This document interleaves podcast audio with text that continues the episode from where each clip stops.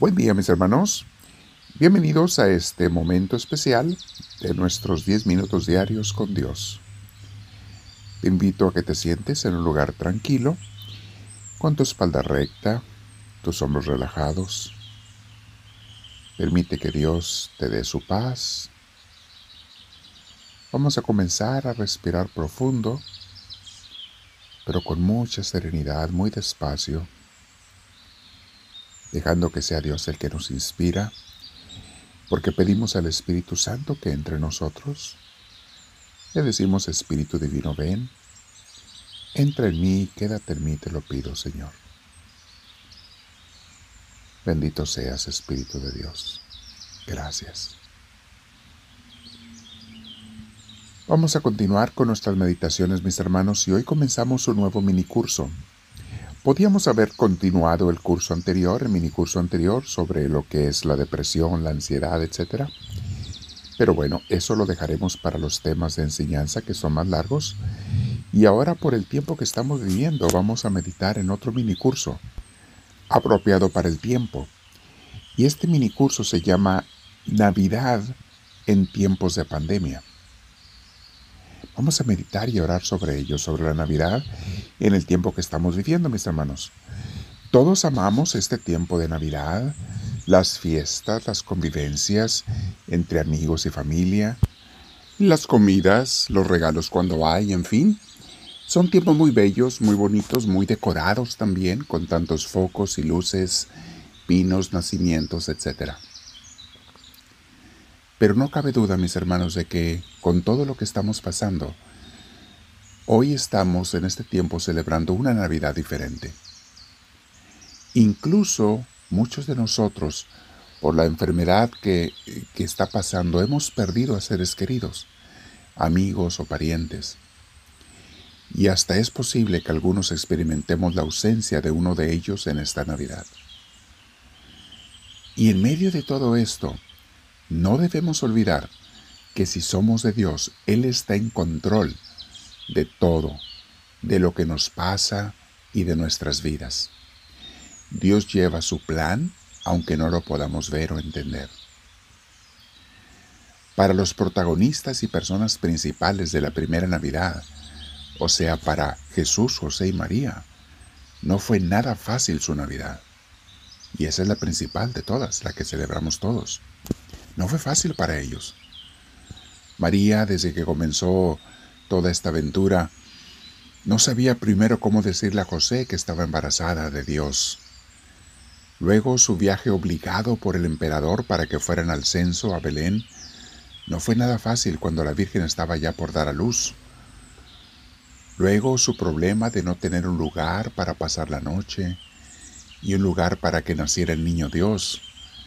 Y todo lo que ya conocemos de la historia continuó una cosa tras otra, hasta el niño que lo querían matar, Herodes, etc. ¿Saben? Nuestros problemas son muy pequeños comparados con los de la Sagrada Familia. Y en medio de todas estas inconformidades que pasaban ellos y que pasamos nosotros, está la voluntad de Dios. Están sus planes de bendición para nosotros aunque no nos parezca así. Vamos a escuchar lo que dice el Señor en Jeremías 29, 11 y siguientes. Yo sé los planes que tengo para ustedes, planes para su bienestar y no para su mal. Vean hermanos, cómo Dios convierte todo lo malo en bueno. Planes para su bienestar y no para su mal, a fin de darles un futuro lleno de esperanza. Yo, el Señor, lo afirmo. Entonces ustedes me invocarán y vendrán a mí en oración y yo los escucharé. Palabra de Dios. Es fácil pensar, mis hermanos, bueno, si el que iba a nacer era el mismo Hijo de Dios, ¿por qué Dios no lo protegía de todas las inconveniencias a José y a María y al niño Dios? Si era su propio hijo, ¿por qué permitió que no encontraran dónde dormir, que tuvieran que ir a un establo? ¿Por qué permitió Dios tantas incomodidades si era su propio hijo el que iban a hacer? Y mis hermanos, hay en, esta, en estos pasajes, gracias a que Dios así lo quiso que sucediera, hay tanta enseñanza para todas las generaciones. la enseñanza de la humildad de Dios, de la sencillez, del desapego, de enseñarnos que aunque tengas todas las riquezas del mundo, no tienes que vivir así. Puedes vivir de una manera simple y sencilla. Dios, que es el Rey del universo, el dueño del universo, escogió nacer humilde y sencillo. Dios Padre mandara a su Hijo, Dios Hijo, a nacer de una manera muy simple, sencilla y podemos decir incómoda y pobre. Y jamás Jesús se quejó de ello. Cuando Jesús andaba predicando, le tocaba dormir al aire libre donde se le hacía noche. Y ahí dormían los apóstoles y él. Y nunca se quejó de eso Jesús. Estoy seguro que a veces pasaban hambres, pasaban sed, y nunca se quejó. O sea, Dios permite todo por algo y para algo.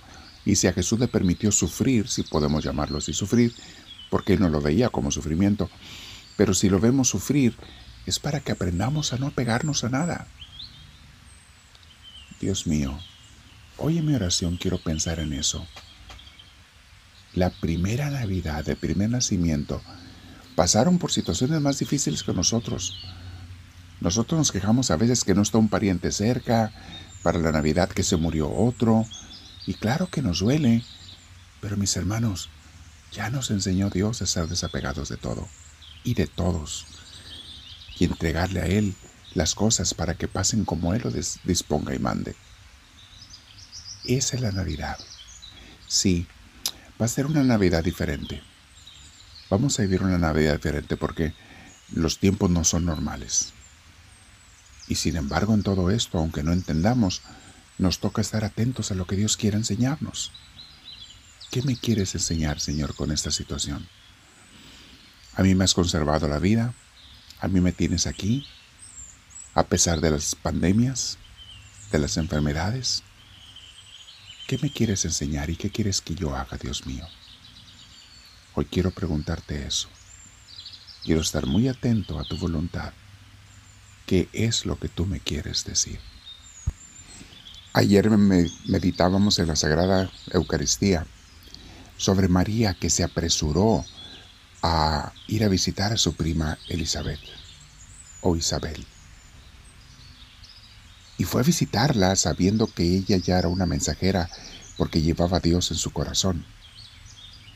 En esta Navidad también, Dios mío, quiero meditar a quién tengo que visitar yo a veces con una llamada, a veces en persona. ¿A quién tengo que llevarle tu palabra y tu esperanza en momentos difíciles?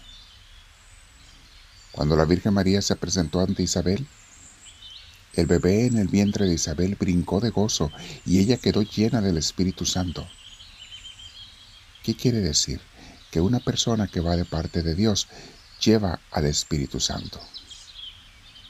Y tú y yo, mi hermana, mi hermano, estamos invitados a eso en esta Navidad. Yo te pregunto a ti, Señor, ¿de qué manera puedo llevarte a los demás? ¿De qué manera puedo imitar a la Virgen María, aunque no le puedo llegar ni a los pies a ella, pero ¿de qué manera la puedo imitar para llevar tu mensaje a otras personas? ¿Qué es lo que me pides que haga? ¿De qué manera preparo mi corazón y el de otros para recibir a Cristo? Dios mío, a veces pongo peros hasta para hacer oración. Perdóname, Señor, que no lo haga. No te quiero poner ninguna excusa ni pretexto para orar y estar contigo. Al contrario, me siento honradísimo que me invites y me permitas orar. Hoy me voy a quedar en oración, Señor, y quiero que me hables sobre cómo preparar mi corazón ¿Y cómo no debo estarme quejando por lo que no tengo para esta Navidad? José y María tenían mucho menos para su Navidad. Te escucho, mi Dios, y te digo, háblame, Señor, que tu siervo te escucha.